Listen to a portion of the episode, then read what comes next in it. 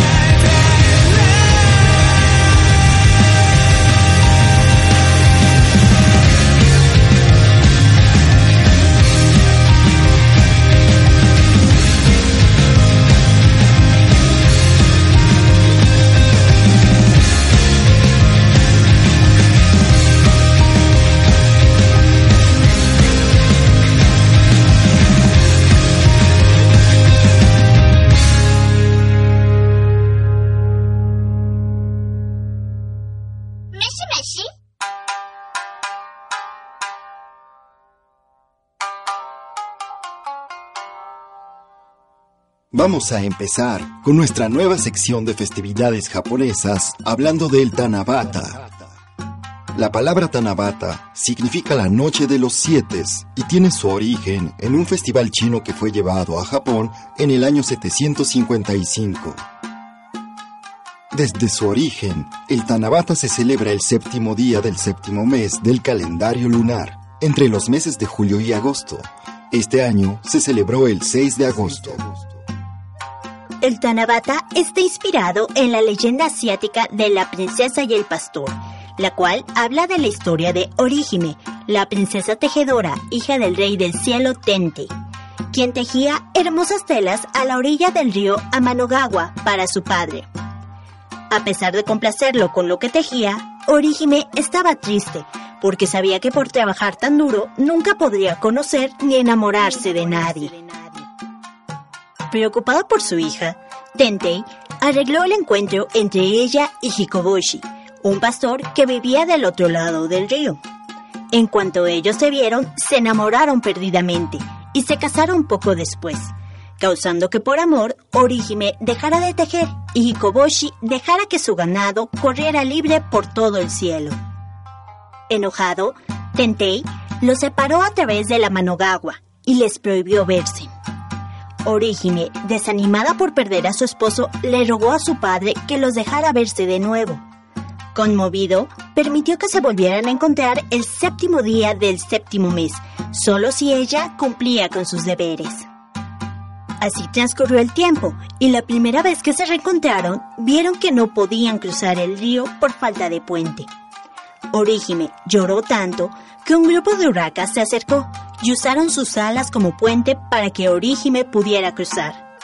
Se dice que si llueve en Tanabata es porque las urracas no lograron llegar y la pareja tiene que esperar otro año más para estar juntos.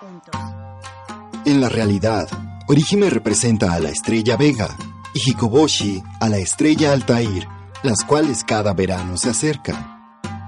Las personas celebran este día escribiendo deseos, a veces en forma de poesía, en tansaku, que son pequeños trozos de papel, los cuales se cuelgan en bambús con todo tipo de decoraciones. De vez en cuando, el bambú decorado se deja flotando a la deriva en un río o se quema después del festival, lo cual se asemeja mucho a las tradiciones del Obon. El Obon es una costumbre budista que dura tres días y sirve para honrar a los espíritus de los ancestros que hayan partido al otro mundo, y se celebra entre el 15 de julio y el 15 de agosto.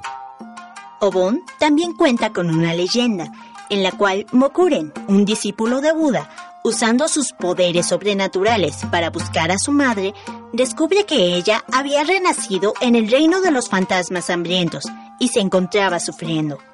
Perturbado, fue con Buda y le pidió ayuda para liberar a su madre de ese reino. Él le dio instrucciones para hacer ofrendas a los monjes que acababan de terminar su descanso de verano, en el décimo quinto día del séptimo mes.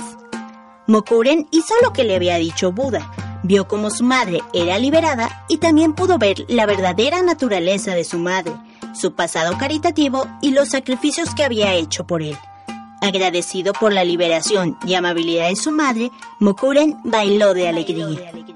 De aquí vienen el hacer ofrendas durante el Obon y el Bonodori, que es un baile realizado para darle la bienvenida a las almas de los ancestros.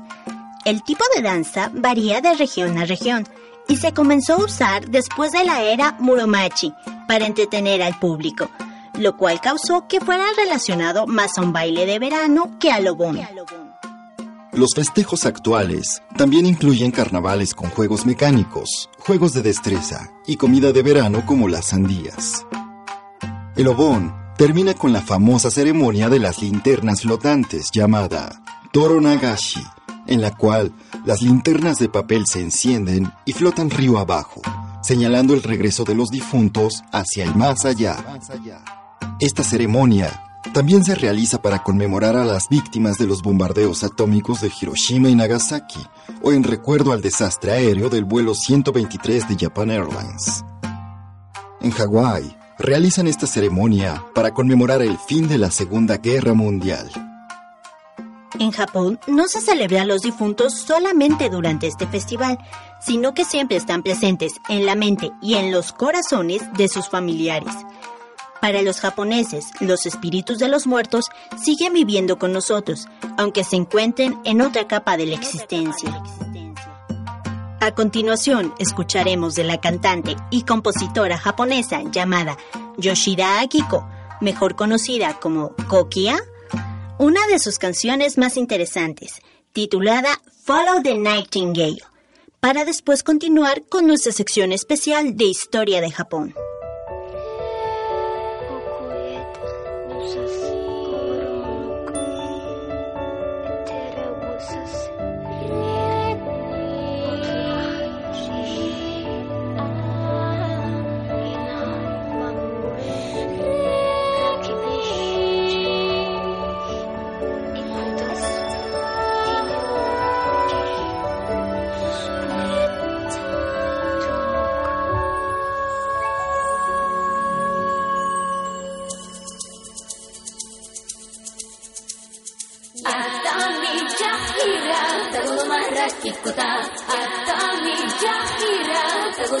Francisco Tal.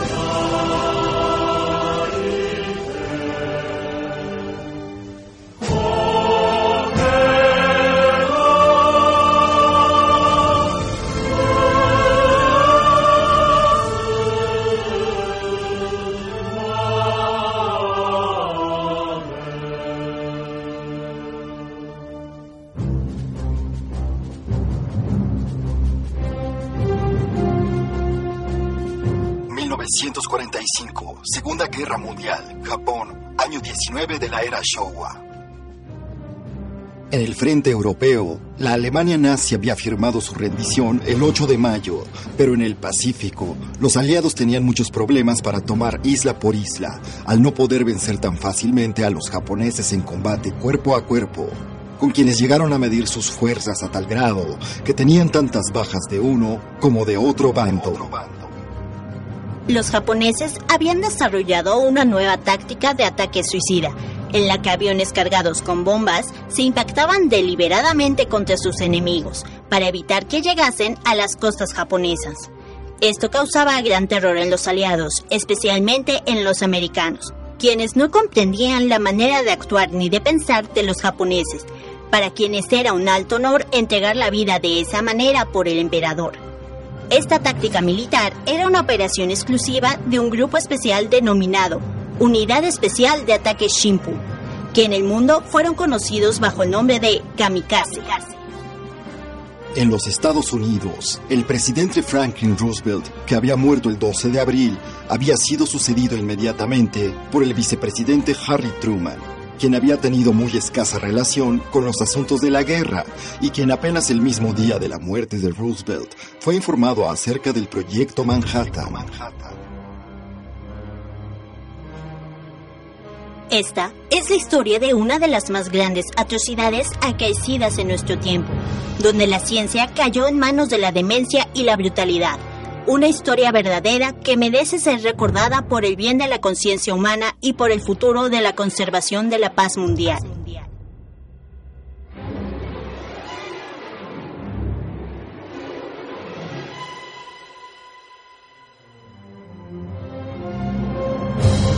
Memorial de los bombardeos atómicos de Hiroshima y Nagasaki.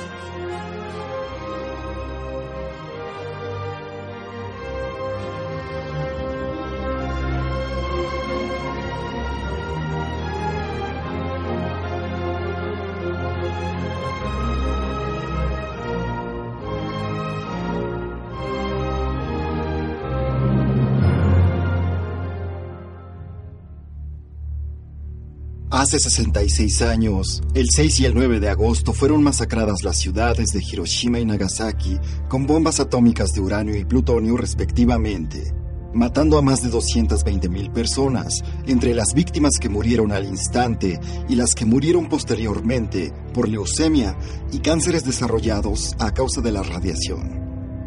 Estas bombas fueron desarrolladas por el Proyecto Manhattan, nombre clave de un proyecto científico secreto desarrollado por los Estados Unidos con ayuda de otros países aliados. Este proyecto estuvo dirigido por el físico Julius Robert Oppenheimer, quien es considerado como el padre de la bomba atómica, quien también fue una persona que siempre creyó en el pacifismo y quien fuera perseguido por su propio país durante la era del macartismo por mostrar simpatía abierta hacia el comunismo. Oppenheimer fue el responsable de desarrollar la primera bomba atómica del mundo, apodada Trinity, así como también de las bombas Little Boy y Fatman, que son las que fueron arrojadas sobre Japón, basándose en las teorías sobre fisión nuclear del científico Albert Einstein. Sin embargo, no fue decisión de Oppenheimer el que las cosas hayan acontecido de la manera en que tomaron su curso, puesto que el grupo de científicos que crearon las bombas no estaba de acuerdo en que se usaran en contra de seres humanos, sino solo sobre territorios inhabitados y únicamente como demostración para persuadir a Japón de rendirse ante los aliados. La autorización para utilizar armas atómicas contra Japón fue una decisión tomada por el presidente de los Estados Unidos, Harry Truman, quien en la conferencia de Potsdam en Alemania, donde se reunió con los líderes de los principales países vencedores de la guerra, Winston Churchill y Joseph Stalin, fue informado de que las pruebas secretas de la bomba Trinity habían tenido éxito. Uno de los acuerdos de esta conferencia fue publicado el 26 de julio y era un ultimátum para el imperio japonés, exigiendo su rendición absoluta e incondicional, aunque por todos era sabido que para Japón tal imposición sería inaceptable, por ser algo deshonroso, indigno y humillante. Se dice que en realidad el acuerdo funcionó como una pantalla de humo para lograr el apoyo de la opinión pública americana, porque el proyecto de las bombas atómicas sobre Japón tenía diversos objetivos secretos, tanto de carácter experimental en seres humanos, como para mostrar ante el mundo que Estados Unidos ya contaba con una nueva arma, más poderosa que todas, y por eso el proyecto ya no tenía marcha atrás. Por otro lado, en Japón, ya se vivía una situación difícil por la escasez de comida y otros recursos, a causa de los bloqueos oceánicos de suministros por parte de los aliados en Asia las personas tenían que vivir con muy poco, racionando todo lo que podían conseguir, aunque ni siquiera eso era capaz de minar el espíritu colectivo de lealtad incondicional al imperio japonés y a las causas por las que peleaban. En Japón, ya era habitual vivir bajo la amenaza constante de bombardeos por parte de los aliados que enviaban ataques desde las islas ocupadas al sur de Japón pero en las ciudades de Hiroshima y Nagasaki, estos ataques no habían sido tan perjudiciales como, por ejemplo, los que tuvieron lugar en la ciudad de Tokio, que ya había sido devastada por un bombardeo de 42.000 toneladas de napalm el 20 de julio. Estos bombardeos fueron efectuados sobre población civil que no tenía ningún tipo de tácticas de defensa.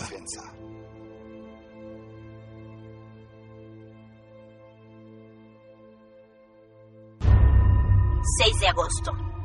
El primer objetivo elegido para el bombardeo atómico fue la ciudad de Hiroshima, comandado por el coronel Paul Tibbets a bordo de un B-29 apodado el Enola Gay y acompañado por otros dos aviones B-29. El Enola Gay sobrevoló la ciudad de Hiroshima y al encontrarse con cielo despejado arrojó la bomba de uranio apodada Little Boy a las 8.15 horas, misma que explotó a 600 metros sobre la ciudad.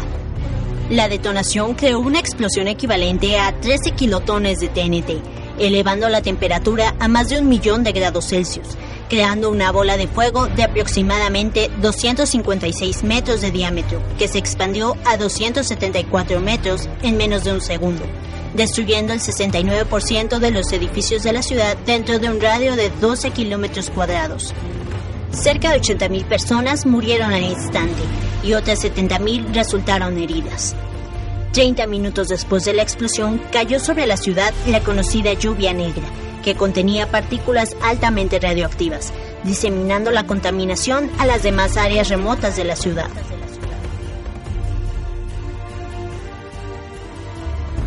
...9 de agosto. El segundo objetivo escogido era la ciudad de Kokura, pero al no tener visibilidad por las nubes, el objetivo fue cambiado por el puerto de Nagasaki. Este bombardeo fue comandado por el mayor Charles Sweeney a bordo de un B-29 apodado el Boxcar, que transportaba la también infame bomba conocida como Fatman. Boxcar sobrevoló la ciudad de Nagasaki cerca de una hora hasta que encontró una brecha de visibilidad para arrojar la bomba a las 11.01 horas, explotando a 469 metros sobre la ciudad y logrando una detonación equivalente a 22 kilotones de TNT, alcanzando una temperatura de 3.900 grados Celsius y vientos de 1.000 kilómetros por hora. Aproximadamente, un total de 70.000 personas murieron al instante. Cerca del 40% de la ciudad fue destruido. En esta ciudad se encontraban también algunos sobrevivientes que tres días antes habían sido bombardeados en Hiroshima. En Nagasaki, no hubo lluvia negra. Por su lado, Estados Unidos ya se encontraba trabajando en una tercera bomba, programada para ser arrojada el 17 de agosto. Pero Japón finalmente se rindió en los días posteriores, haciendo oficial este acto el 2 de septiembre a bordo del USS Missouri. Actualmente, más de 400.000 sobrevivientes de las bombas atómicas, llamados Hibakusha, han sido reconocidos oficialmente por el gobierno de Japón. Fue a partir de estos bombardeos que comenzó la llamada era nuclear en el mundo, contribuyendo a su vez al origen de un nuevo tipo de conflicto, la Guerra Fría, misma que dio fin a principios de los años 90 en el siglo XX, cuando se desintegró la Unión Soviética. El científico Albert Einstein, quien era alemán nacionalizado estadounidense, expresó muchas veces en su vida su repudio a los ataques atómicos contra Japón. Albert Einstein murió en 1955 a los 76 años y siempre, hasta el día de su muerte, se sintió responsable de haber contribuido indirectamente al desarrollo de la bomba atómica. Los debates sobre la justificación de las bombas arrojadas sobre Hiroshima y Nagasaki seguirán siendo cuestionables siempre, puesto que mientras más pasa el tiempo, más parece como si se tratara de un relato de ficción y no como algo que realmente sucedió debido al grado tan alto de crueldad con que acontecieron todas estas cosas en su momento. Japón finalmente logró superar aquella gran tragedia y es actualmente una de las naciones más pacifistas del mundo. Después del bombardeo atómico de Hiroshima, se dijo que nada crecería allí durante los próximos 75 años, pero esto no fue así. Los campos de trigo de Hiroshima fueron regados con la esperanza de miles de personas que trabajaron sin descanso para convertir vertiginosamente a Japón en una de las primeras potencias del mundo. Todo gracias a su gran espíritu de equipo, su fortaleza como una nación de orgulloso y noble origen y su cultura llena de tradiciones hermosas.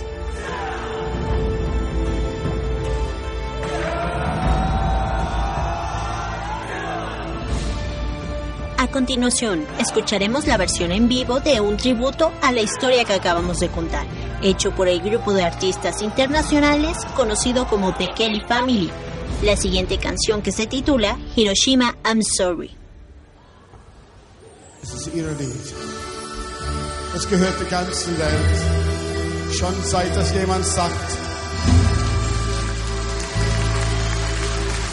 Sing.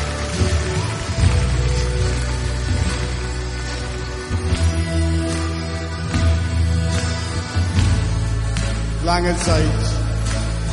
Jemand hat das zu sagen. I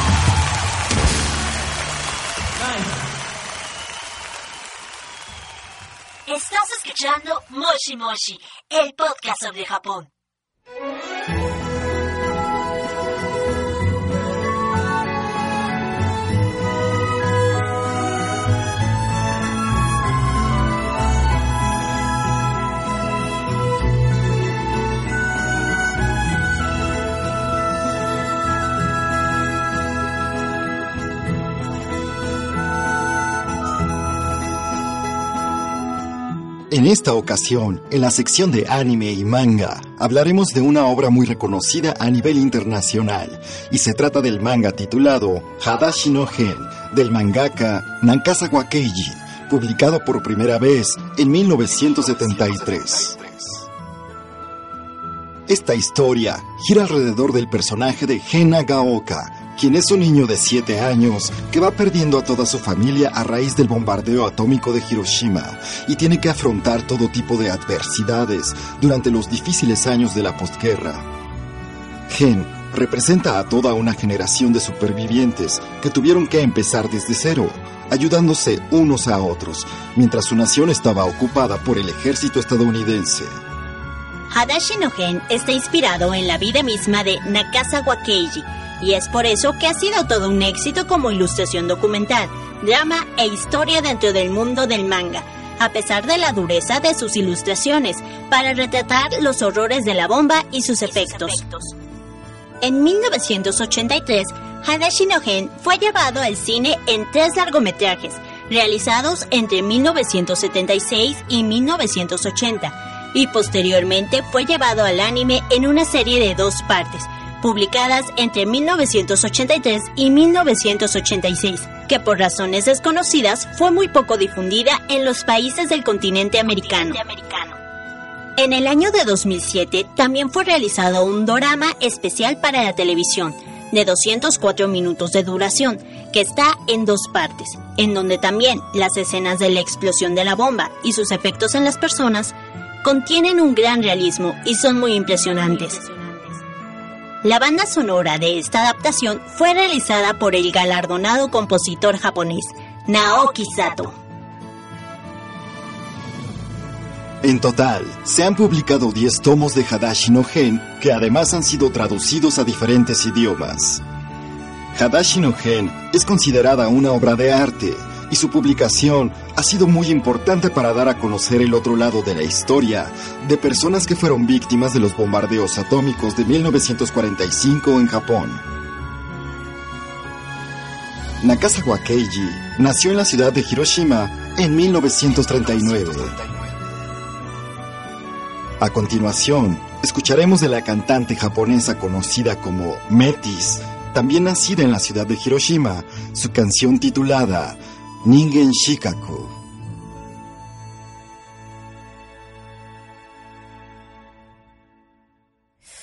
もう帰らぬ日の青春。何より自分が大切だった。苦しむ友を救うことさえ。できなかった人間失格。つまずく足元に咲いていた。神戸を垂れたお人よしな花。いろんなものに踏まれるためにきっと強く立っていたのでしょう。人を従わせ支配しそんなに自分を大きく見せたいの。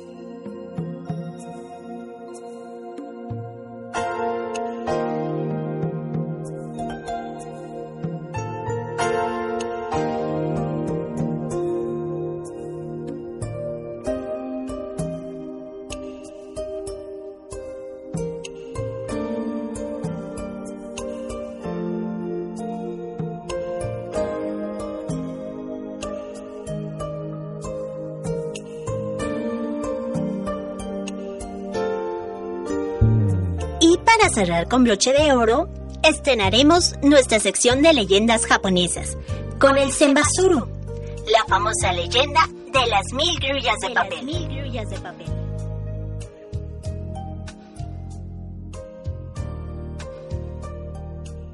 La leyenda como tal dice que si alguien logra completar mil grullas de origami, una grulla le concederá un deseo especial, como una larga vida o la recuperación de una enfermedad.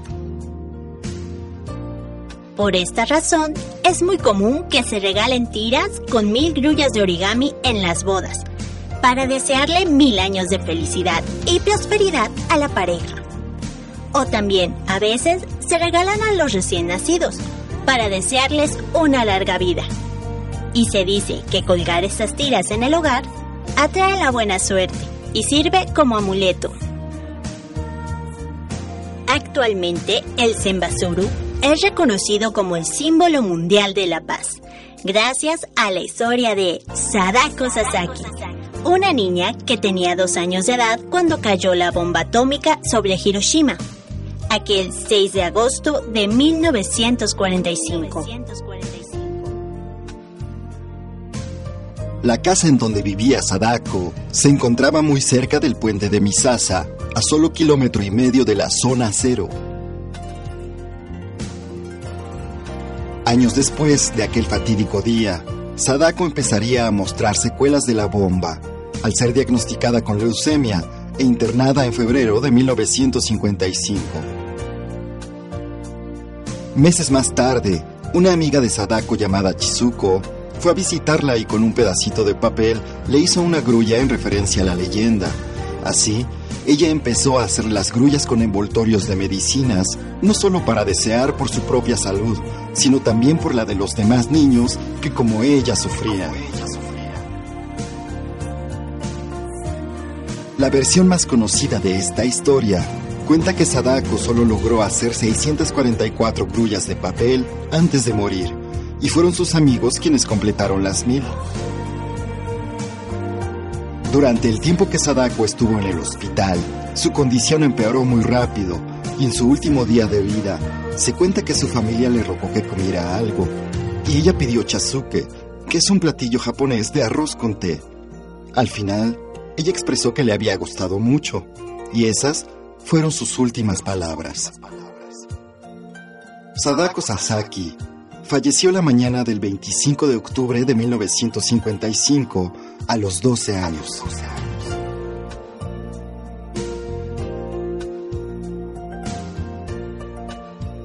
Después de su muerte, sus amigos y compañeros de escuela publicaron una colección de cartas para recolectar fondos y así construir una estatua en memoria de ella y de todos los niños que habían muerto por los efectos de la bomba. En 1958 se develó en el Parque de la Paz de Hiroshima la estatua de Sadako, sosteniendo una grulla dorada, con una bella inscripción que dice, Este es nuestro grito, esta es nuestra plegaria, paz en la tierra.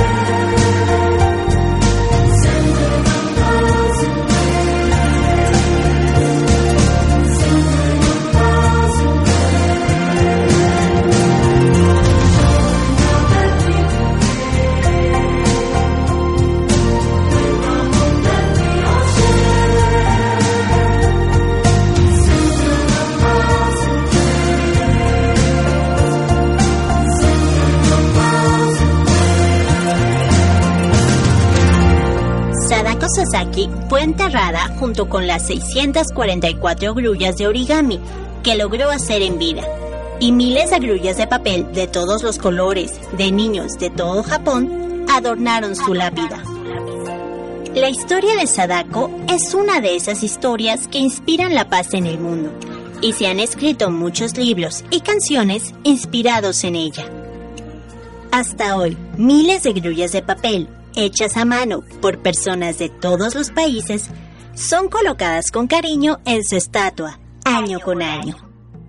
A continuación, vamos a escuchar a uno de los grupos más famosos de Japón, que surgió en la ciudad de Hiroshima, el grupo Perfume, con su canción titulada Love the World.